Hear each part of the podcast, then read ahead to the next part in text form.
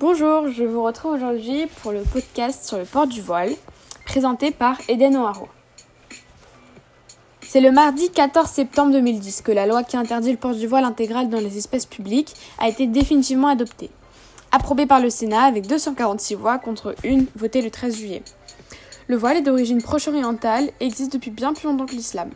Le voile, dans la religion, va être obligatoire pour les femmes et filles d'hommes libres, mais il va être interdit aux esclaves et prostituées. La règle d'ordre est que les femmes mariées qui vont sortir dans la rue ne vont pas avoir la tête découverte. Ensuite, les filles d'hommes libres vont être voilées. La concubine qui va avec sa maîtresse ira dans la rue, sera voilée et la prostituée n'aura pas le droit d'être voilée, sa tête sera découverte, sinon elle sera arrêtée. De même pour les esclaves. L'homme, lui, ne devra pas porter le voile. Pour Dieu, il est l'image de la gloire, alors que la femme doit être la gloire de l'homme. Ce fameux voile, appelé hijab, ce qui signifie dérober du regard ou cacher. Il prend aussi le sens de rideau ou écran. Il a la fonction pour la femme comme une protection et pour l'homme le désir.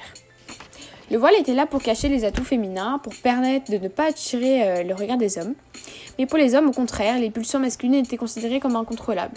Donc au moins, le voile venait à ne pas provoquer la concubiscence, qui était le penchant à jouir des biens terrestres. Entre autres, les hommes sont attirés sexuellement par les femmes. Pour ne pas les provoquer, elles doivent se cacher. Sinon, elles ne pourront pas se plaindre car les hommes sont incontrôlables. Je ne préférerais pas donner mon avis, même si je n'en pense pas moins. Je pensais pas qu'on en était arrivé à ce point dans ces pays.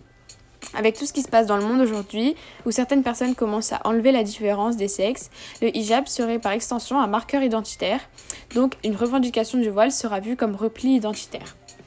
Beaucoup d'avis sont faits sur le port du voile, même des gens qui n'ont aucun rapport avec cette religion, comme Manuel Valls, qui lui voit ça comme un avertissement pour la femme, ou d'autres considèrent ça comme un rabaissement de la dignité de la femme, car il serait perçu comme nature mauvaise et, perverse.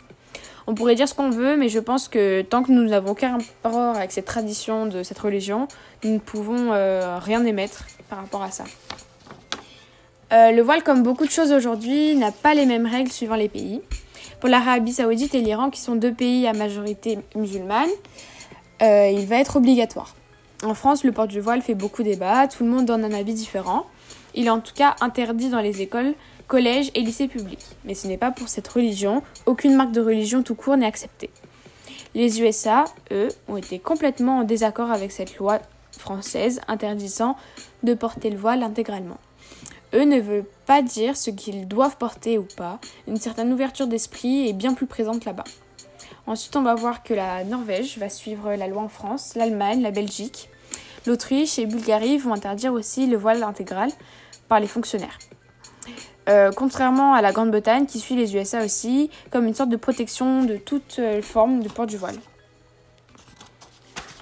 Euh, depuis des années, ce sujet est au cœur du débat. Certaines stars ou personnalités publiques ont voulu donner leur avis sur cela, comme Audrey Pulvar, Leila Bekti, Diam, Cyril Hanouna ou même Bernard de la Villardière. Quant à d'autres euh, qui ont été euh, médiatisés en défendant leur cause du port du voile.